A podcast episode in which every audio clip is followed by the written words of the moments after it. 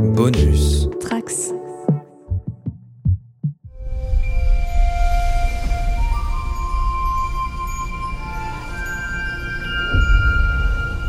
Journal de bord du commandant en seconde de la base stellaire Deep Space 57. Date stellaire 1112220.1.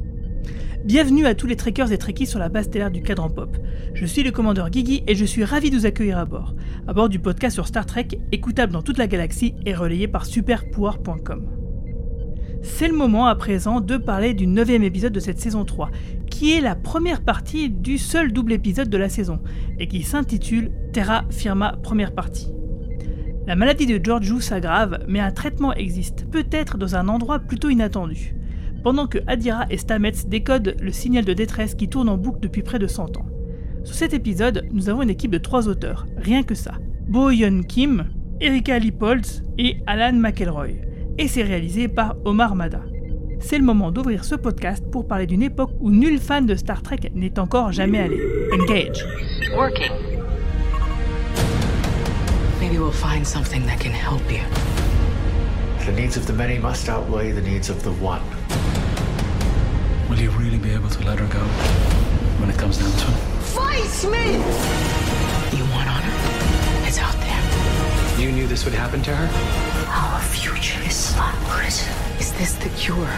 This is my chance, and I'm taking it. Program complete.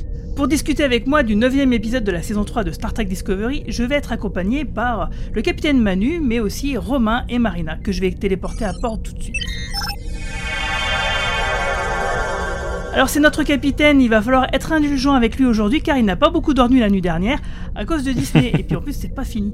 Alors cette semaine il a un œil sur le Mandalorien et un œil sur Discovery au point que ça pourrait le faire loucher. C'est Manu, salut Manu, comment ça va? Salut, et eh ben écoute, euh, ça va. Alors oui, en effet, j'ai pas beaucoup de sommeil, mais j'ai toutes les semaines un œil sur les deux de toute façon. Euh, mais là, c'est juste que, oui, en effet, euh, Disney, dans sa grande intelligence, a décidé de mettre Marvel Studios en fin de conférence pour garder tout le monde jusqu'à la fin, et je me suis donc couché à 3 heures. Malgré de gros problèmes de transmission subespace que l'on mettra sur le manque de dilithium, voici notre lieutenant Marina. Salut Marina, comment ça va? Bonjour à tous. Bah écoutez, tout va bien. Alors moi non plus, j'ai pas beaucoup dormi la nuit dernière grâce à mon petit garçon, mais euh, je suis impatiente de faire ce podcast parce que j'ai beaucoup de choses à dire. Toujours aussi fourbe, très content de revoir Anakin Skywalker au point qu'il serait prêt de l'échanger contre Giorgio. S'il en avait le pouvoir, c'est notre Romulan Romain. Salut Romain, comment ça va? Eh ben écoute, très très très bien. Moi je suis très enthousiaste euh, sur pas mal d'annonces qui ont été faites euh, récemment. Et euh, comme Manu, je, je suis très fan de The Mandalorian et de moins en moins de Star Trek Discovery. Ok, bon, bon, bon. Ça, on en parlera dans un autre sujet, je pense. Moi, j'aime bien les deux. En plus des podcasts téléchargeables sur internet via toutes les plateformes de podcast où je vous invite à nous suivre en vous abonnant, au coin pop, ce sera sur Apple Podcasts, Deezer, Spotify, Podcast Addict, etc. Nous avons aussi, euh, vous le savez, des auditeurs sur la bande FM. On peut nous écouter aussi donc tous les dimanches soirs dès 21h sur Radio Campus Lorraine à 99.6 à Nancy, 106.1 à Metz, mais aussi les mercredis soirs à 20h sur RPL sur 89.2. L'occasion d'écouter nos émissions avec une version radio augmentée en titres musicaux. Alors, avant de commencer à parler de cet épisode euh, de cette semaine, il y a une news qui est tombée. C'est Noah Wiley qui abandonne définitivement son projet de film Star Trek au profit d'une série Alien. Hum, Alors, ça sera sans doute l'occasion d'avoir un, épisode du nouveau podcast Scriptman qui euh, s'occupe euh, justement des, des produits, euh, des, euh, des films, euh, des, projets des scripts avortés. abandonnés. Que je vous invite à aller écouter. hein. Le premier sur Spider-Man euh, est vraiment génial. Alors, comment vous l'avez pris cette nouvelle? Moi, je suis vraiment très triste parce que de tous les projets Star Trek au cinéma, c'est celui-ci qui m'intéressait parce que bah, Noah Wiley, c'est la personne en qui j'avais le plus confiance.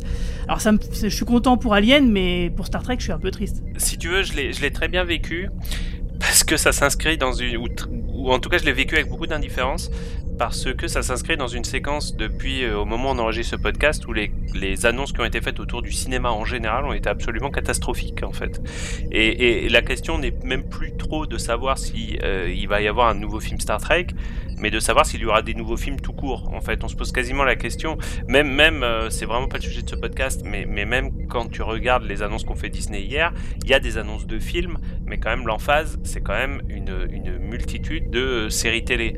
Donc euh, finalement, au-delà du cas personnel de Star Trek, euh, je trouve que le sujet est beaucoup plus vaste et tu te demandes s'il y a un, avenir dans le cinéma tout court. Bah moi, ça m'a pas attristé plus que ça parce que je croyais pas vraiment qu'on l'aurait un jour ce projet Star Trek euh, par Hawley et j'adore le je, je l'adore en tant que showrunner et du coup le voir sur une série d'un univers que j'aime bien en plus. Euh, lui, lui voir euh, mettre la main dessus, euh, peut-être euh, le réhabiliter un petit peu. Moi, je suis pas contre, donc euh, ouais, ça m'a pas plus attristé que ça. hein. J'aurais vraiment aimé un Star Trek par lui, mais euh, j'y croyais pas. Euh, moi, si je devais ajouter quelque chose, je dirais que je suis plus excitée par les séries en fait en ce moment que par les films. Pour l'instant, moi, j'attends les prochaines séries, c'est tout. Ok, bon, moi, on va commencer à parler de Star Trek. Euh, alors, comment est-ce que vous avez trouvé l'épisode sans spoiler? Marina, justement, toi qui, toi qui avais la parole. Alors moi, j'ai trouvé cet épisode extrêmement jouissif, kitsch au possible, avec pas mal de références au genre. Et je dois dire que au début, bon, j'ai regardé un peu cet épisode en me disant que ça allait être mi figue mi raisin parce que bon, ça commençait un petit peu à plat, comme un épisode traditionnel. Et tout à coup, j'en garde, j'en garde sous le pied pour la spoiler zone, mais moi j'ai adoré et je le répète, j'ai trouvé ça extrêmement jouissif. Moi, je suis assez d'accord avec Marina. Je pense qu'on va parler de la même chose euh, qu'elle n'a pas mentionné pour l'instant. J'ai bien aimé cet épisode. Alors, euh, en plus, c'est sur un personnage, je l'avais déjà annoncé, que j'aime pas beaucoup et qui commençait à se réhabiliter dans mon cœur. Bah, je trouve que là, pour l'instant, ça marche et je m'attendais pas. En fait, j'ai été surpris. Je m'attendais pas à ce que ça parte euh, dans cette direction, surtout pour un double épisode et on y reviendra sûrement plus tard parce que peut-être que c'est peut-être incohérent d'un point de vue storytelling, par contre, de faire ça sur deux épisodes. Mais ouais, j'ai vraiment, vraiment apprécié. Tant qu'à moi, euh, j'ai été surpris par cet épisode. Et sincèrement, le mec qui me dit qu'il n'a pas été surpris par cet épisode, je lui tire ma chandelle, je lui tire mon chapeau parce que sincèrement, je pense que personne ne l'avait vu venir cet épisode.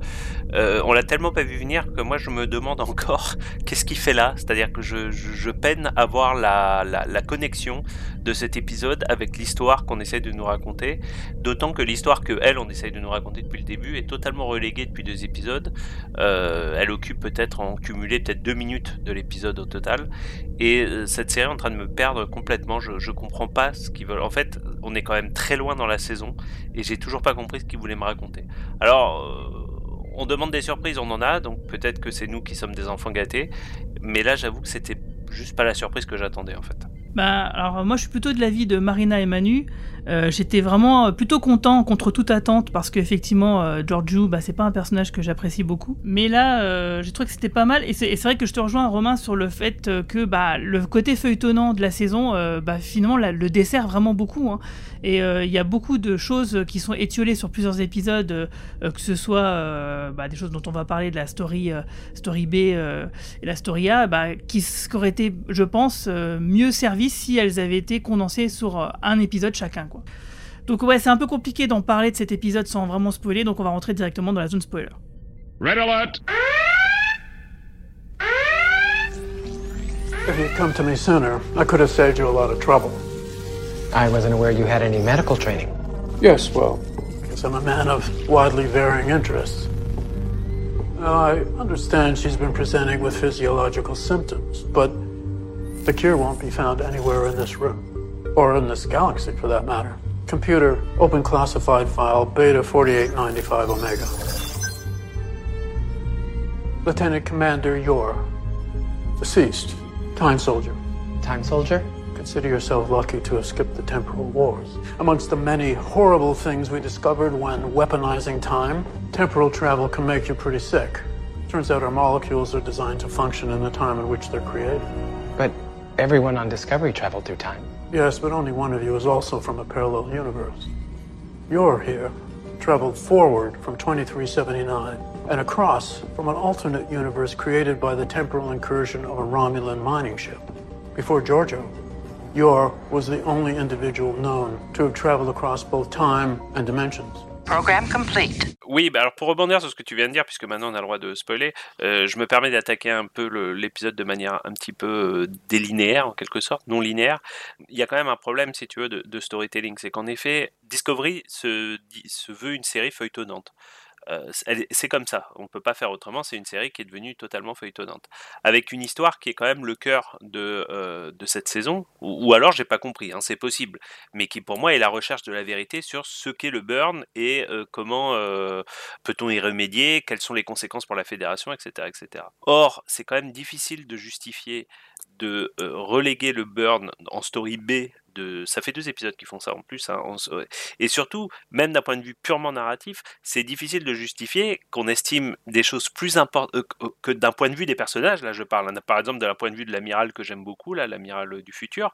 C'est quand même difficile de justifier que d'autres choses, d'autres choses qui sont quand même peu concernantes pour lui. Hein. Je, je, te parle pas de la guerre avec euh, je sais pas quelle formation là qui les menace. Je, ouais, exactement. Je te parle de s'occuper du bien-être de Giorgio. C'est quand même difficilement explicable narrativement parlant que la santé de Giorgio pour cet amiral, euh, qui est quand même un, amiral très pragmatique, soit plus importante que la découverte du, burn, enfin de, des conséquences du burn. Déjà, rien que ça, si tu veux, ça me fait complètement quitter la série. quoi. Remets-toi d'un point de vue pratique. Euh, du point de vue de l'amiral, il se dit bon, bah vous faites, il y a l'ordinateur qui vous a dit euh, le remède il est là, vous y allez, vous revenez. Voilà, c'est vite torché quoi pour le Discovery qui peut se téléporter d'un point à l'autre de la galaxie. C'est vite torché, mais si tu veux, la façon dont l'épisode est raconté, t'as vraiment l'impression que c'est leur occupation du, du, samedi soir, quoi. Enfin, que c'est vraiment pas prioritaire. Et tu vois, t'as as Stamets et, et, comment elle s'appelle, Adira qui s'occupe de, de ça comment il s'appelle, je devrais dire, Adira qui s'occupe de ça. Mais tu vois, enfin, tu te demandes presque comment ça se fait que toute la fédération actuelle, donc les hommes du futur, ce soit pas leur focus. tu vois, c'est un peu comme si aujourd'hui la, recherche du vaccin contre le Covid, c'était le truc que tu fais le samedi soir après le, après le match de foot, quoi. Tu vois que c'est pas du tout une priorité. Pour moi, c'est inexplicable en fait. Bah, j'ai deux choses à répondre. La première, c'est expliqué en fait dans un dialogue avec l'amiral qui explique que alors on, fait ce qu'on veut de l'explication, hein, mais qui explique que ça reste important, même si, euh, et j'ai bien aimé cet argument, même si du point de vue de Saru, euh, il faut sacrifier le bien individuel au profit du bien général, l'amiral lui rappelle qu'au final, sur le long terme, euh, s'occuper de un, c'est s'occuper de tous. Quoi. Et déjà, j'aime bien cet argument, je trouve que ça marche bien. Mais si mon esprit cynique veut faire une sortie, je me dis, est-ce que l'amiral, en fait, il essaye pas juste de ralentir les recherches parce qu'il sait des choses et il veut pas qu'elles soient découvertes, tout simplement ah. et on nous, a, on nous a envoyé des indices plusieurs fois sur le fait que la, fédération, elle est pas toute blanche, toute blanche. Moi, j'ai toujours très peur que cet amiral, il se, il se révèle comme un vilain ah, c'est malin, ça. en fin de saison. Ça, c'est super malin comme explication. J'y pas pensé, je, je, pense que c'est pas mal. Alors, si je peux rebondir là-dessus aussi, sur ces dix premières minutes d'intro, je trouve qu'elles sont très bonnes parce qu'en fait, euh, on nous présente plusieurs scènes, plusieurs théories, et tout à coup, l'épisode change totalement de direction. Et ce qui aurait pu être potentiellement un épisode assez lourd, assez euh, plein de, bah, justement de ce que dit Romain, c'est-à-dire euh, la recherche de ce ou de ce que de certains points scénaristiques, en fait, l'épisode change du tout tout tout de direction. Et euh, ça m'a rappelé plusieurs excellents épisodes de Star Trek qui parlaient de l'univers miroir ou d'autres événements où en fait on a l'impression que et en fait derrière on change totalement de direction. Donc peut-être que c'est totalement volontaire qu'on nous a donné des pistes et mmh ensuite euh, on est parti sur du fun pendant 40 euh, minutes. moi, je suis, assez d'accord avec ça. Et je suis assez de l'avis de Manu. Moi, j'aime beaucoup l'argument de l'amiral qui dit Mais oui, mais attendez, il faut vous avez raison parce que Saru il est très pragmatique et il regarde l'amiral du style vous avez vu j'ai bien retenu ma leçon euh, je, suis un élève un bon élève. Et l'amiral lui dit ouais mais non. Euh, si tu veux vraiment euh, faire du team building il faut vraiment que de temps en temps tu lâches un peu la grappe et, tu fasses une entorse à, ce règlement. Donc moi j'ai trouvé que c'était plutôt pas mal. Euh, j'ai aussi beaucoup aimé le fait que bah du coup Saru bah, c'est quand même un mauvais capitaine du coup parce qu'il a quand même zéro charisme, zéro autorité et on voit bien que c'est un capitaine en devenir qui est en stage quoi. C'est le stage du capitaine et puis euh, du coup c'est pour ça il, il, se remet de, de, temps en temps comme ça à l'amiral. Mais je vais revenir un petit peu en arrière moi parce qu'il y a sans doute quelque chose qui vous a marqué vous aussi. C'est la toute première scène qui nous montre David Cronenberg et le docteur Culbert qui parlent de la maladie de Giorgio. Alors, comme on l'avait imaginé déjà dans le, euh, podcast précédent, c'est bien l'addition du passage d'une dimension à, une autre et euh, couplé au voyage temporel qui est la cause de, donc, de la maladie de Giorgio.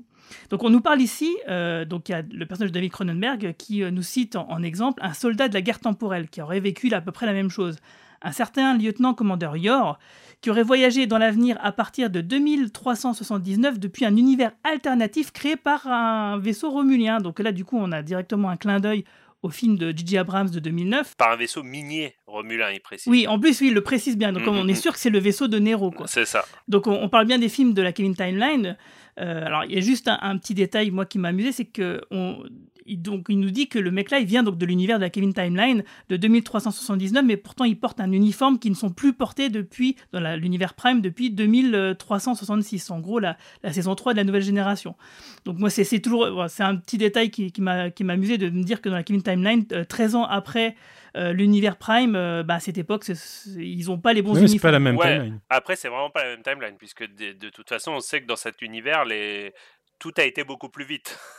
Au niveau vestimentaire, au niveau de la mode, C'est- bah, du coup, la Timeline, ils sont en retard. Quoi. On en parlait la semaine dernière, je te rappelle que Kirk est devenu capitaine avant même de devenir enseigne. Donc, euh, Oui, c'est- ouais, c'est- exact. Après, tu peux avoir des uniformes qui ont 20 ans d'avance, ça, ça se trouve, euh, tu vois. euh, Mais moi, j'ai trouvé, mais justement, du coup, j'ai trouvé que c'était un, un- un petit détail que j'ai trouvé vraiment sympa, quoi. Il y avait d'autres, il y avait d'autres trucs aussi. Son communicateur était le communicateur du futur également. Enfin, il, y avait, il avait plein de, de trucs un peu chelous ce personnage. Je pense que c'était volontaire pour le coup. Ouais, je pense aussi. Alors, il y a aussi d'autres choses, c'est que quelque part, euh, si on, on lit un peu entre les lignes, ça établit clairement que l'univers Kelvin, eh ben, quelque part, il n'est pas différent de l'univers miroir en termes bah, d'univers alternatif, hein, où tous les croisements sont possibles. Du coup, ça ouvre la porte à, plusieurs possibilités, à la fois pour l'univers Star Trek à la télévision et aussi bah, pour les longs métrages, hein, pourquoi pas. Euh, le personnage de Kovic, donc, qui est le personnage qui est joué par David Cronenberg, il déclare qu'avant Giorgio, donc, Yor était la seule personne connue avoir voyagé à la fois dans le temps et dans les dimensions. Mais bon, on peut toujours se dire qu'il serait possible qu'il y en ait d'autres qui soient passés par là, de la Kevin Timeline à, Prime ou vice-versa. Enfin, en tout cas, euh, ça ouvre la porte pour plus tard, euh, éventuellement faire des crossovers avec les films de la Kevin Timeline, euh, surtout à une époque où on, en parlait un peu, c'est qu'à une époque où les blockbusters vont jouer beaucoup avec la notion de multivers. Je me dis, voilà, moi, c'est un truc qui m'a euh, flashé comme un gros warning quand j'ai vu la scène, quoi. J'allais te demander, est-ce que tu crois qu'il y aura que Toby Maguire et Kristen Dunst dans le, dans le film euh, Non, moi, ce qui me fait un peu rire sur la déclaration, euh, c'est le premier connu à avoir tra- euh, traversé une dimension et le temps. euh, c'est que si on prend certaines, euh, et mm, celles que, auxquelles j'adhère le plus, théorie du voyage dans le temps, et c'est- d'ailleurs c'est le cas, la Kelvin Timeline est créée par un voyage dans le temps en fait. Bah oui. Donc techniquement, le, le Nero, quand il est arrivé, il a voyagé dans le temps et euh, créé une dimension. Et derrière, quand Spock arrive, bah, il voyage dans, une, dans le temps et une dimension aussi. Alors c'est Euh, ça qui est bizarre, c'est que du coup Nero lui il a pas été malade et par contre Spock il, est- il a pas été suffisamment longtemps pour euh, tomber malade quoi. Mais né- tout l'équipage du vaisseau minier euh, Romulan lui bah il a pas eu vraiment de conséquences par rapport à ça. Bah, ils sont morts très vite. Ah ouais, non, non, pas non, si vite, non, pas ils sont arrivés non non, ils arrivent 20 ans avant. T'as Ouais, raison. il arrive 20 ans avant. ouais. Mais mais il y a aussi ce double élément du, tu sais, euh, il parle de ça depuis le début, de l'éloignement des univers aussi, c'est-à-dire qu'au fur Oui, et à mesure des vrai. dimensions. Au La distance mesure, temporelle voilà, parcourue est importante du coup aussi. Ce qui est tout à fait logique, euh, on en parlait la semaine dernière. Et du coup, effectivement, euh, peut-être du futur vers le passé, euh, ça réduit l'écart euh, entre les différents univers. Du coup, la maladie, entre guillemets, euh, bah, Mhm. n'apparaît pas. quoi. Après, après, ce qui est drôle, c'est qu'à peu près tous les capitaines de nos séries Star Trek ont voyagé dans le temps et dans, à travers les dimensions, tous quasiment. Euh, mais c'est vrai qu'ils ne l'avaient pas fait en même temps. Ils n'ont pas voyagé dans Ouais. le temps et dans les dimensions. À part le, à part le Docteur Who, euh, personne n'avait réussi à faire ça jusqu'à présent. En fait, euh, dès qu'ils ont parlé de cette histoire de voyage dans le temps et dans, dans- dans- à travers les dimensions, ça m'a immédiatement fait penser à un, un cycle de, de science-fiction qui a une approche très héroïque fantasy et par un auteur qui s'appelle euh, C.G. Cherry, qui a écrit pas mal de bouquins, qui a gagné pas mal de Hugo et de, et de Nebula Awards aux, aux États-Unis. Et en fait, euh, le cycle explore un thème euh, inédit de science-fiction avec une approche héroïque fantasy. Ça s'appelle donc le cycle de Morgan et on a l'impression que c'est de l'héroïque fantasy, alors qu'en fait c'est de la science-fiction et c'est très proche de Star Trek par un système l'humanité va presque disparaître dans un paradoxe temporel. Deux espèces se sont affrontées en découvrant le voyage euh, spatio-temporel. Et en fait, un groupe s'est consacré à la fermeture des portes et un autre tente de prendre le contrôle de l'univers. Il traverse ces portes pour passer d'un endroit à l'autre et d'une époque à l'autre. Et en fait, moi, immédiatement, ça m'a fait penser à ça. Et euh, dès que la porte est apparue, vous savez, lorsqu'ils arrivent sur euh, Dar- Mhm. Daru, c'est exactement ça en fait. On passe d'une dimension à l'autre par un système de portes qu'on doit fermer. Et euh, moi, déjà, je recommande de, de lire ces bouquins et surtout l'auteur C.J. Cherry, qui a écrit des bouquins incroyables. Et celui-là, il est bon, peut-être plus. Enfin, il date d'il y a une quarantaine d'années. Mais en fait, toutes ces histoires de paradoxes temporels et de dimensions, c'est peut-être moins connu en France, mais aux États-Unis, c'est euh, ça revient régulièrement dans la, dans la littérature. Et, euh, là, j'ai l'impression qu'il qu'il réutilisait un thème, en fait, déjà, déjà utilisé euh, pas mal dans les bouquins. Voilà, tu fais référence donc à, la- à la scène où Michael et George donc sont sur la planète de glace euh, où l'ordinateur de Discovery les a amenés. Euh, ce qui rappelle d'ailleurs euh, les- la promenade de Michael et de la prime Georgiou sur euh, la Ouais, planète tout déserte Tout à fait, premier ouais. épisode. Ouais. Je trouve que c'était plutôt sympa au niveau de la mise en scène. Ah bah c'est une boucle, Et le hein, c'est décor clair. est- Ouais. Et, et- et le décor était classe. Et elles, se, elles, tout d'un coup, elles font face à, à, à Carl, une espèce d'anglais qui lit le journal avec une porte en plein milieu. Donc là, du coup, on, on a cité Doctor Who tout à l'heure. Bah là, clairement, ça fait aussi un petit peu un petit côté Doctor Who. Ouais. Et à se demander même si ce serait pas une sorte d'incarnation du gardien de l'éternité, hein, pourquoi pas, ou d'une espèce de, de- je pense de que c'est un Q. Ou un Q, ouais. ouais, ou un ouais. Q, ouais. Et, euh, et donc ouais, c'est vrai que c'est pas mal, ouais. Moi, j'ai trouvé que c'était la, la partie que j'ai préférée dans l'épisode. J'ai trouvé que c'était la partie euh, la plus euh, tréquienne, euh, limite euh, originale série tréquienne. Quoi. J'ai, on est dans une absurdité totale avec ce personnage. En... Ce que j'ai aussi aimé, c'est que, alors peut-être ça changera, mais qu'il ne l'explique pas. Finalement, j'ai, ça m'a plutôt convaincu qu'il ne l'explique pas. Après, tu peux Ouais, on verra ton le deuxième, la deuxième partie. hein. Peut-être, tout à fait. Euh, et pour rebondir sur la référence littéraire de, de Marina, euh, moi je connais pas, ça m'a donné très envie de les lire. Euh, ça m'a fait, moi aussi cet épisode m'a fait beaucoup penser à, euh, enfin en tout cas la partie avec Cronenberg, etc. Ça m'a fait beaucoup penser à, à l'univers DC Comics aussi, toutes les, les crises en fait euh, de, de, de, de réunification et de séparation des univers, en particulier Crisis on Infinite Earths. Euh, et je sais pas, j'étais vraiment dans un univers DC Comics qui m'a qui m'a bien plu dans ce début d'épisode. Moi, j'ai beaucoup aimé euh, cette scène d'ouverture euh, avec Cronenberg. Je trouve qu'elle a vraiment un feeling qui, qui, qui est différent de- du reste, en fait. Et toute cette explication, alors déjà, moi, c'est ma cam, hein, les, les, voyages dans le temps et les univers alternatifs, c'est quelque chose que j'aime beaucoup. Mais en plus, euh, cet hologramme au milieu que je trouve magnifique, et la discussion entre les deux, moi, je, je trouve qu'il y a une ambiance, ça m'a vraiment bien rentré dans l'épisode. Ouais, et puis Mm. c'est dans l'ADN de Star Trek. C'est-à-dire, quand même, quand, tu te- quand on te demande de citer tes, tes épisodes préférés de Star Trek, souvent, il y aura des rapports avec le voyage dans le temps et les univers alternatifs. Ouais, Euh, ouais. Moi, moi d'ailleurs, j'ai, je sais pas pourquoi j'y ai pas pensé avant, mais en regardant le début de l'épisode, je pensais qu'ils allaient tomber sur, euh, tu sais, la gate de The City of the Edge Forever. Tu sais, je pensais qu'ils allaient tomber Oui, là-dessus, oui, en fait. Bah oui. Et, et je me suis dit, c'est marrant. a- j'ai- j'ai-. J'ai failli vous envoyer un SMS pour vous dire euh, ah je suis sûr qu'ils vont faire ça et en fait bon non mais mais j'ai pensé à ça.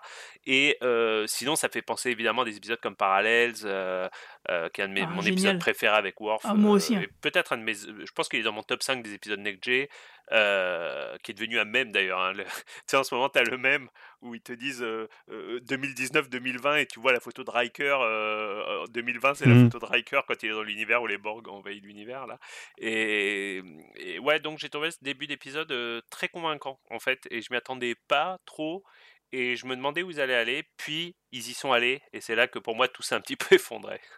Alors, juste pour ra- rappeler, ouais, parallèle, c'est un épisode donc, où Worf euh, euh, passe d'une dimension à l'autre, et à chaque fois qu'il passe d'une dimension à l'autre, il y a un tout petit détail qui change, et plus il avance dans, dans ses voyages, eh ben, plus les différences deviennent gigantesques, évidemment, puisqu'il s'éloigne de son univers euh, Prime. Il est Un génial excellent cet épisode. épisode, ouais, vraiment c'est- génial. c'est génial, hein, Donc, je vous invite à, à le regarder, c'est dans la saison 7, donc courez sur Netflix tout de suite. Dans une scène culte où il se rend compte que le conseiller, est- enfin il, Oui. le sait pas, mais le conseiller commence à lui faire des papouilles dans le cou, et il part en, il, il pousse un, je me rappellerai toujours, il pousse un comme ça que j'adore, j'adore. cet épisode. Et La réaction de Troy est géniale, pardon, Ouais. excuse-moi, mais la, la réaction de Troy dans cet épisode est géniale. Ah, c'est un, c'est un des meilleurs, c'est un des meilleurs. Allez, on retourne sur l'épisode. Donc, euh, où est-ce qu'on en était? Oui, donc on parlait de Karl. Est-ce que vous avez des théories, vous, sur ce Karl? Il est joué par Paul euh, Guilfoyle, hein, qui jouait euh, l'inspecteur dans CSI. Non, ma théorie, c'est que c'est un Q, tout simplement, mais euh, je le, je Un le vois comme ça. Ouais, un, un membre du Continuum Q. Carrément, pas autre chose, vraiment un Q, quoi. Non, ouais, je le vois comme un Q, ouais. Et pourquoi que- Quel serait son intérêt euh, de guérir Giorgio, en fait? Bah, alors je sais pas si son intérêt ça serait de guérir Giorgio, mais ce qui pourrait justifier la présence d'un Q, c'est que tu commences à te demander quand même si cette séparation des univers, ou admettons que The Burn ait un rapport qui est quand même un événement d'une gravité sans, précédent, est un événement euh, lié aux univers alternatifs, en, en espérant quand même qu'il y ait un, un rapport entre ces, ces deux épisodes, ce double épisode et l'histoire principale. Donc je reste convaincu que quand même on va se rendre compte qu'il y a un lien du coup entre les, les, les univers alternatifs et le burn, euh, ça voudrait dire que ça, ça a un danger potentiel pour la totalité de l'univers en fait, pour l'intégrité de l'univers. Donc si les Q qui sont des espèces de, de, de gardiens omnipotents euh, auraient un moyen de, ou en tout cas seraient inquiets du statut de l'univers, ça ferait sens qu'ils interviennent pour remettre les choses dans le bon ordre. Ouais, c'est pas mal. Un peu ouais. comme les Guardians dans, dans l'univers Marvel, par exemple. Oui, oui, oui, excellente excellente référence. Alors moi, moi, je dois dire que comme il portait un chapeau melon, ça m'a fait penser à John Steed. Pour ne, cherchez pas la raison, mais en fait le petit côté euh, british, pince sans rire de l'acteur, il a juste euh, deux minutes et je trouve qu'il a beaucoup de présence, beaucoup de charisme. Moi, j'ai trouvé la scène sympa. Je ne suis pas du tout partie sur une théorie que c'était un Q ou un, gardien, mais, euh, mais je trouve que la référence de, Romain, la, de City on the Edge of Forever, il y a quelque chose. Ils vont. Il m'a aussi fait penser beaucoup à l'architecte de Matrix, si ça vous parle aussi. Euh, la scène Ouais, m'a ouais. beaucoup fait penser à la scène de l'architecte. Euh, Manu, toi, t'avais pas une théorie On en parlait en off. Euh, tu discutais avec, euh, avec Romain justement.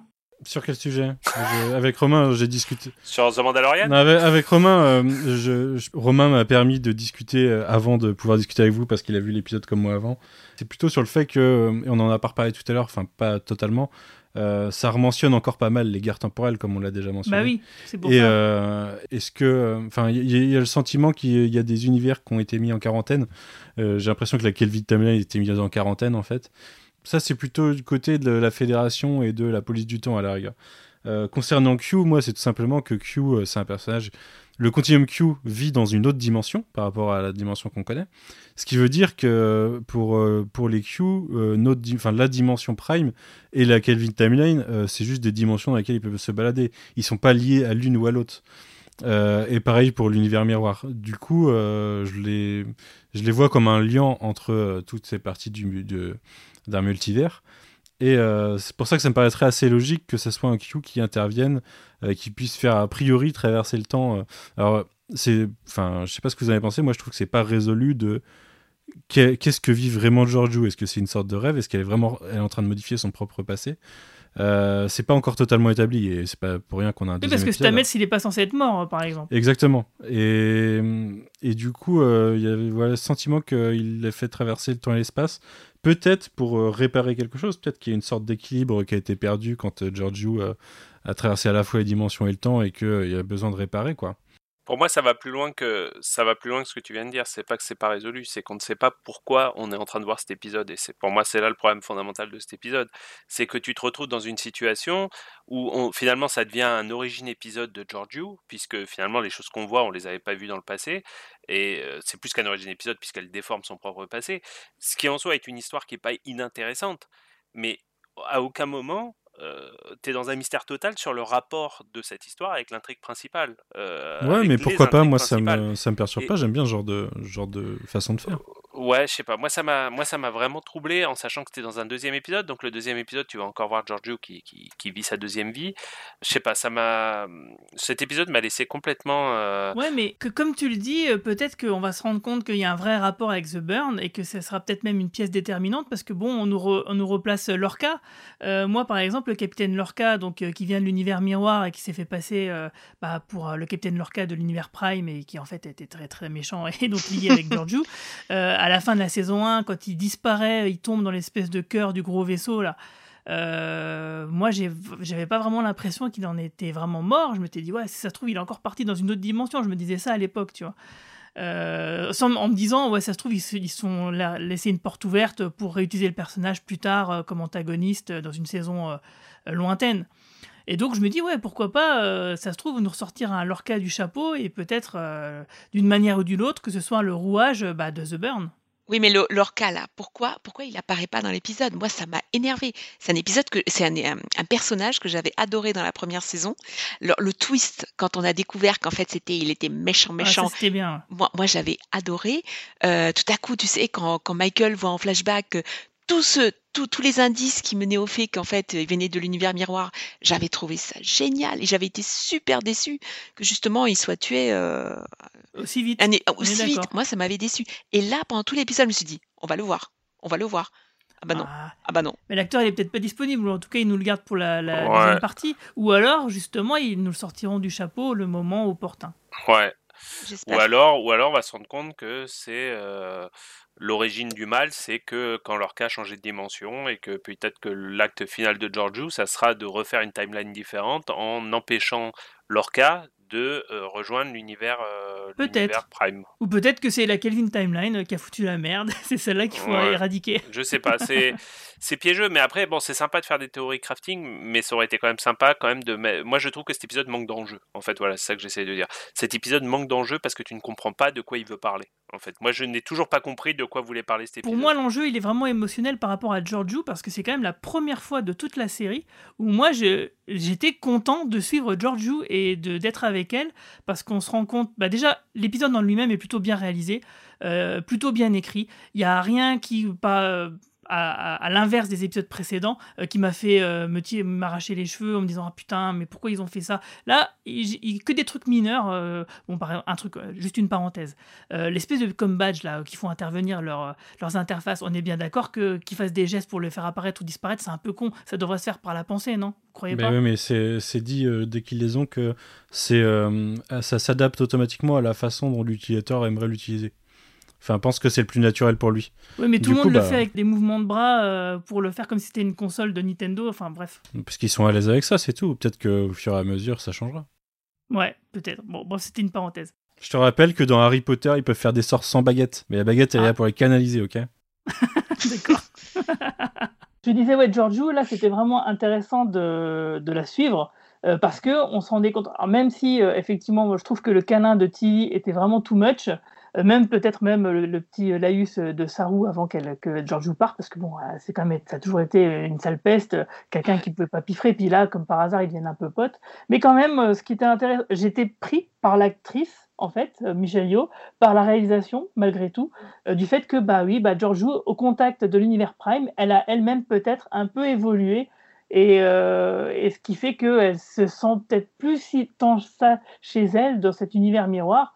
Alors c'est peut-être léger, c'est peut-être furtif, c'est peut-être interne, c'est pas vraiment euh, bien montré, mais je trouve que la- ah, l'actrice joue, si, le quand en c'est- subtilité.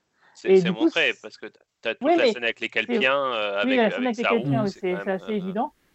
Mais je trouve pas ça, je trouve pas ça déconnant. On est quand même conditionné pas mal par notre environnement et euh, Je- je- tu disais que Giorgio, euh, tu l'as trouvé beaucoup plus supportable dans l'univers- dans l'univers miroir, mais moi, pour moi, ça s'applique à d'autres personnages. Par exemple, Tilly, quand on arrive, j'ai adoré la, tout, l'attitude, la coupe de cheveux, le costume, les euh, euh, Michael, j'ai beaucoup aimé aussi par son côté euh, là quand elle est elle est à demi allongée avec son petit regard à la Brutus, prête à trahir César.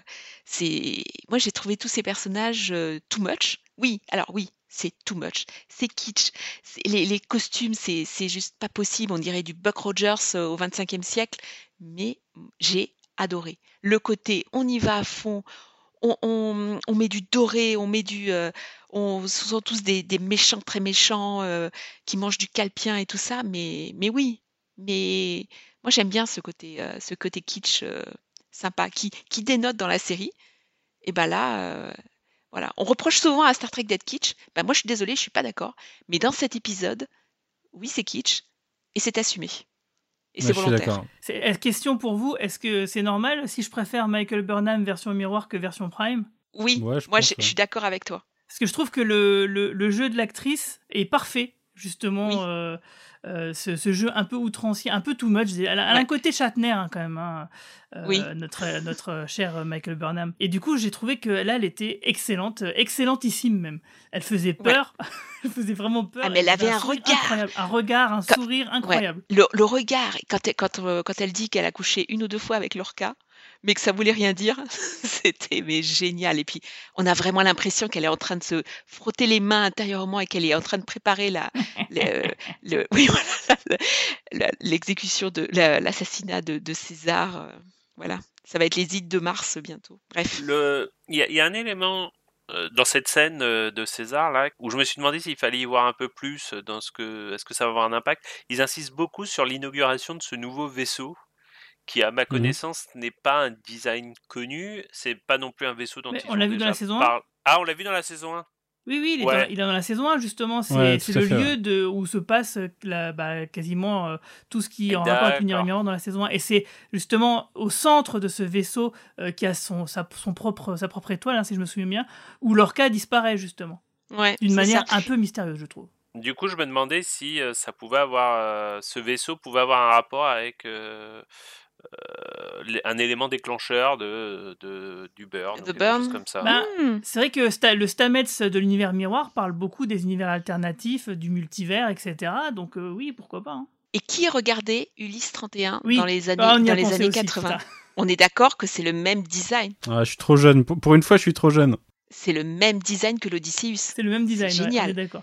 Bon, et pour revenir un petit peu sur moi l'intrigue qui m'intéresse, je suis désolé, qui est The Burn, donc Le qui est, relou. évoqué, qui est évoqué 2 minutes 52 dans cet épisode. Alors là aussi, grosse surprise en ce qui me concerne, j'avoue que je m'attendais à tout sauf à ça. Euh, on se rend compte qu'en fait le vaisseau euh, qui émet un message de secours dans la nébuleuse... euh, on ne sait pas où trop pour l'instant. En fait, moi je m'attendais à une surprise incroyable, que ce soit un vaisseau du futur, un vaisseau du passé, ce que tu veux, un vaisseau de l'univers alternatif.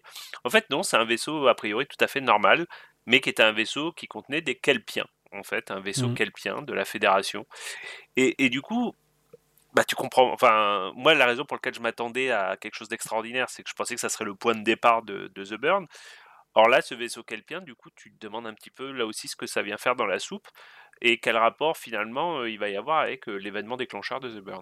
Ça, c'est une super théorie, Romain. Je suis. euh, Ah bah c'est pas une théorie, c'est plus une question, c'est-à-dire euh, que, finalement, Oui. Parce qu'en fait, ils, ils y vont parce qu'ils ont déterminé que l'origine de The Burn euh, était géographiquement euh, dans ces coins-là et qu'en plus de ça, il y avait euh, le parce que le, il y avait un signal qui était émis de cette de cette zone-là et que dans ce signal-là, il y avait la musique chelou, mais il y avait aussi euh, un signal de détresse de la Fédération euh, qui a été Mhm. donc euh, décodé par Adira dans cet épisode. Donc c'est pas une théorie, c'est on sait que ça a un rapport. On ne sait pas exactement pourquoi, parce que visiblement le signal de détresse, enfin le, le vaisseau, il, il était euh, en détresse euh, quelques années avant The Burn. Mais en Mhm. tout cas, on sait qu'il y a un rapport. On ne sait pas lequel, mais il y en a un. Euh, je m'attendais vraiment à un truc incroyable, euh, tu vois, genre euh, c'est l'Enterprise, ou je te dis n'importe quoi, quoi, tu vois, ou c'est un vaisseau du 28e siècle, ou je sais pas quoi. Et en fait, non. Alors par contre, là où je me dis que, tu sais, quand même depuis le début, on se demande s'ils vont pas nous faire un coup en deux bandes, où on va se rendre compte que The Burn est causé par Discovery ou par l'équipage de Discovery. Et il y a quand même un truc qui se passe dans cet épisode. Alors là, je me suis fait un film dans ma tête, mais je, pense que je divague, hein. Mais t'as quand même l'impression que Saru en regardant la vidéo de cette jeune kelpienne, enfin jeune, je sais pas si elle est jeune d'ailleurs, mais de cette kelpienne qui, qui, envoie son message de détresse, il commence à... T'as l'impression qu'il a une sorte de coup de foudre. Je sais pas si vous avez eu cette impression, vous aussi. Et alors je me demande, du coup je me suis dit, est-ce que Discovery va tenter de sauver cette kelpienne et que c'est en sauvant cette kelpienne que ça va causer quelque chose qui va causer quelque chose? Après tu peux aller loin. Mais à un moment donné, que ça soit la partie de Georgiou ou la partie des kelpiens, faudra bien quand même que tout ça se rattache à l'intrigue principale. Ou alors je, je comprends plus comment on écrit une série, quoi. Sachant que, alors semi-spoiler alert, mais j'avais vu le trailer euh, en, tout début de saison, il y avait le trailer de euh, qu'attendre dans la saison, quoi. Et euh, je me souviens qu'à un moment, il y a des scènes d'action avec, euh, avec Saru en mode au milieu de l'action. Donc il va- il va sûrement y avoir un moment où Saru va devoir être impliqué dans quelque chose. Tu veux dire qu'il va faire des infidélités à la présidente de Vulcain? Ah. Je serais déçu aussi. on le voit, en- on le voit en mode, euh, en mode, euh, il tire des, il tire, euh, je sais plus ce que ça, comment ça s'appelle, mais euh, c'est qu'il peut tirer des trucs avec. Ah, ces ses- petits pics, des- là. Ouais, voilà là. On le voit, on le voit dans ce mode-là euh, au cours de la saison en tout cas. Et il reste plus beaucoup d'épisodes. C'était pas dans l'épisode. euh, Le deuxième? Ouais, c'était pas dans cet épisode-là qui tire des trucs avec ses. ses ouais, il me ses- semble, je pense que c'est plus loin dans la saison. D'accord, je crois pas que ce soit ça. Enfin bon voilà, donc beaucoup de questions dans cet épisode, beaucoup de surprises, mais moi je j'attends vite qu'on me qu'on me rattache les wagons et, et, et- et en fait je suis incapable, mais vraiment incapable même de d'imaginer ce que va être la conclusion, je sais pas vous, mais d'imaginer ce que va être la conclusion de l'histoire de Giorgio. J'en ai aucune idée. Pareil. Parce que si elle doit avoir sa propre série de section 31, finalement, on peut très bien imaginer qu'il reste au 32e siècle et puis que sa série, elle découle dans cette timeline, finalement. Vu au point où on en est. C'est vrai qu'on peut très bien se dire ça. hein. Quand elle est euh, habillée avec sa tenue d'apparat, son espèce de couronne, euh, les cheveux bien, bien tirés et tout, ça vous a pas fait penser à Eolia et Desmonia dans Senkukai Euh, si, bah si, forcément, euh, c'est c'est quasiment le même costume. Moi, elle m'a aussi fait penser un peu à, à- aux mondes engloutis. Je sais pas si tu te rappelles les mondes engloutis. Elle Oui. m'a fait penser à la, à la princesse des, des mondes engloutis avec ses, cheveux bien ronds. voilà. J'ai j'ai aussi trouvé qu'elle était vraiment badass dans la scène où elle se bat Et là, Mm. j'ai retrouvé la, la, la, la, Michelle Yeoh des films de mon dire au adolescence début? que je Oui. kiffais. Ouais, la scène où tu sais, elle s'entraîne sur son, sur son truc et elle dégage une. Alors, ça n'a rien à voir avec Star Trek, enfin la série elle-même, mais elle dégage une puissance dans cette scène, je trouve, qui est Ouais, ouais. hallucinante. Mais moi, fait. cette scène, elle m'a Mm. gavé parce que justement, j'en ai marre. Comme c'est Michel Yeoh, à chaque fois, il faut absolument qu'il nous foute des scènes de bagarre parce que c'est Michel Yeoh, quoi. Et euh, à un moment donné, Mais elle est géniale. Mais elle est géniale dans ces scènes. Ouais. Ouais, mais, Ouais, ça, mais que- c'est- ça sert à rien et c'est systématique, quoi. À chaque Alors- fois, il faut qu'elle foute des, des, des, des coups de pied, quoi. C'est incroyable. Alors on inverse les rôles, c'est moi qui vais défendre le truc. euh, que qu'un personnage comme ça veuille trouver une, une, une, fu- une fuite par la mort en combat, ça semble quand même assez réaliste, moi je trouve. Parce qu'elle est quand même dans un état, euh, enfin elle est en phase terminale là, hein, c'est vraiment, enfin c'est catastrophique. Elle peut plus tenir un verre d'eau et, et du coup qu'elle cherche la bagarre pour se faire tuer, euh, c'est une mort de Klingon presque. Et je trouve que pour le coup Mm. ça, ça, ça fait sens. Non, mais c'est pas cette scène-là en particulier. C'est, disons, c'est l'accumulation de toutes ces scènes euh, de Michel Yeoh de, qui fait la bagarre, quoi. C'est, moi, c'est- je m'ennuie énormément de, pendant ces scènes. Ouais, mais elle, elle dégage de la puissance. Moi, je trouve que Ouais. quand elle Moi- tape moi, sur son truc, là, ouais. tu. Oh, je sais pas, elle, moi, elle m'a, elle m'a impressionné cette scène. Elle est tac, tac, tac, tac, tac, tac. Je sais pas, je trouvais ça super puissant en fait. Mais elle est, elle est super charismatique et tout ça. Mais là, dans, ces, dans cet épisode, moi, j'ai j'ai adhéré au personnage et j'ai euh, j'avais envie de la suivre. Et effectivement, je sais plus qui le disait, c'était toi, Romain, ou quand euh, elles sont toutes les deux, euh, Giorgio et Michael sur, la- euh, Michael sur la planète, ça m'a rappelé l'épisode Mhm. pilote. C'est clairement fait exprès. Ouais, c'est toi, Manu. Mais voilà, en fait. Non, non, c'est, c'est- bah, tout le monde l'a Ah, mentionné. je disais, Moi, j'ai cité tout le monde. hein. je disais, c'est clairement fait exprès, euh, parce que même euh, sur les images promo, euh, le pilote utilisait ça, et là, cet épisode utilise ça aussi. hein, c'est, c'est clairement fait comme un miroir. Le seul truc que je me permettrais de théorie crafter, mais ça, je pense que c'est pas, faut pas être devin, c'est que la façon dont ils ont tourné le au revoir entre Giorgio et euh, et Saru et Tilly me dans de l'univers Prime, hein, nos, nos Saru et nos Tilly, me laisse penser qu'elle ne reviendra jamais sur Discovery et elle ne reverra plus jamais ses personnages. Donc Ouais, je suis sais pas où on va, mais je suis sûr par contre à 2000% qu'elle ne reviendra plus, euh, elle ne reviendra plus dans l'équipage principal. Pour moi, ce double épisode, c'est clairement l'antichambre de sa série spin-off. hein. Donc, euh, si, tu cherchais, si tu cherchais quel était l'intérêt de ce double épisode, c'est sûrement celui-là, en fait. Je sais pas, je pense qu'il y a quand même un lien avec l'intrigue, moi, quand même. Oui, je pense aussi, mais que ça va servir justement de point de départ euh, à sa série euh, dérivée à elle. Et pourquoi pas avec euh, David Cronenberg, ça serait génial. Ouais, pour le coup, euh, ce serait sympa de revoir le personnage. Bah, alors moi, je suis déçue donc qu'il n'y ait pas de, cliffhanger avec Lorca, qu'il n'apparaisse pas dans la dernière image, et que parce que moi, je l'ai attendu pendant tout l'épisode. J'avais qu'une envie, c'était de le revoir. Comme je l'ai dit un peu plus, tôt, euh, c'était vraiment un personnage que j'avais adoré dans la première saison. Et là, plus il le citait, plus j'avais envie de le voir. Quand on apprend qu'il a couché avec, Michael, qu'il est, en train de, trahir Giorgio, mais qu'on nous le montre. Ouais, moi je, je, je pense qu'on le verra. Je pense qu'on le verra et je pense qu'il va avoir un rôle important à jouer dans, dans ce qui est en train de se passer. Euh, euh, parce que tout mène à ça quand même. C'est le grand absent de ce premier épisode. Il ne parle que de lui. Euh, c'est quand même lui qui a initié les voyages. euh, enfin, jusqu'à preuve du contraire, c'est lui qui a initié les voyages interdimensionnels. Parce qu'il y avait ça dans Enterprise déjà. Oui, mais enfin, je veux dire, dans cette séquence-là de voyage interdimensionnel, Oui. dans la séquence qui mène à Giorgio, etc., c'est quand même lui qui a initié le truc. C'est lui qui est à la base. Donc, euh, c'est lui qui est à la base. Dans, l'univers Discovery, c'est lui qui, qui nous introduit dans ça. Euh, donc, euh, moi, je serais très surpris qu'il apparaisse pas dans le prochain épisode. Ou alors, ça serait vraiment une histoire de gros sous, euh, etc. Mais, mais euh, tout laisse à croire quand même que il va y avoir un truc fondamental autour de Lorca. Ou alors, j'ai une fois de plus, j'ai rien compris, ce qui est très possible. hein. Est-ce que vous pensez qu'il y aurait une possibilité d'un retour des guerres temporelles ou pas? Oui. Ah, Je pense aussi. Non, non. Et je, je l'appelle de mes voeux, comme on dit. Moi, je dis non, non. Non, Non, moi, non, une- je pense qu'ils peuvent en faire une, une vraie, euh, un vrai euh, remake, remake au mieux, quoi. Et ça serait pas difficile parce qu'en réalité, on n'en sait pas grand chose de ces guerres temporelles. C'est très très nébuleux. T'as un gars qui nous explique des trucs, mais ça n'a jamais été très très clair finalement. On il nous disait en gros Ah, mais je peux pas vous expliquer parce que vous pourrez pas comprendre, Captain Archer.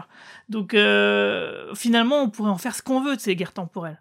Il faut, quand même euh, voir comment va se terminer l'épisode qui va suivre, en fait, parce que on sait, on sait pas ce qui se passe et, euh, Moi, ça me faisait un peu penser, euh, vu que pour moi, ce Carl est un Q, ça faisait penser au moment où euh, Q fait revivre à Picard euh, un événement de sa jeunesse et empêche qu'il soit blessé.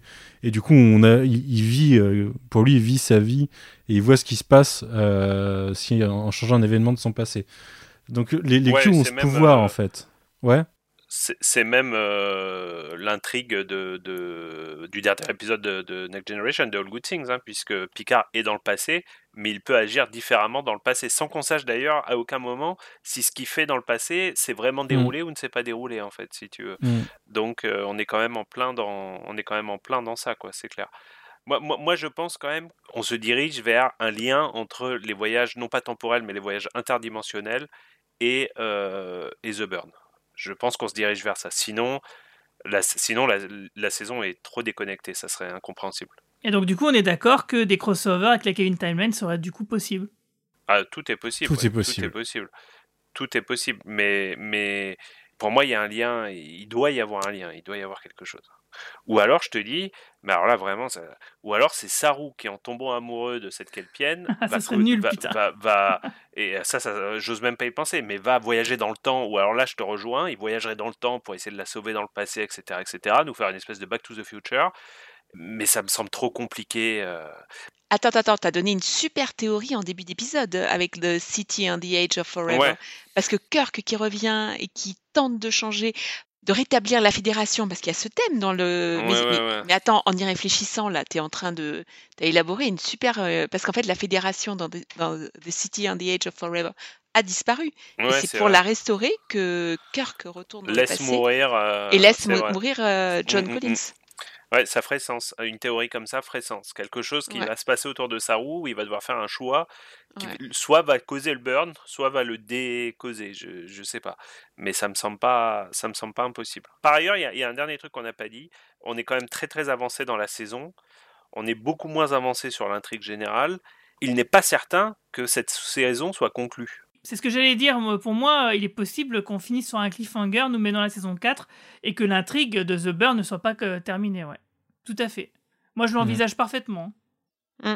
Je, ça, ça me semble même, euh, enfin, si on veut pas une résolution complètement, complètement euh, hallucinante et complètement bâclée, euh, vu qu'il reste quoi, il reste quatre épisodes là, c'est Il en ça? reste 4, donc euh, oui, euh, que 3 épisodes après la- le truc sur George Wu, ça fait pas beaucoup. Oui. C'est même à souhaiter. hein. C'est même à souhaiter. hein.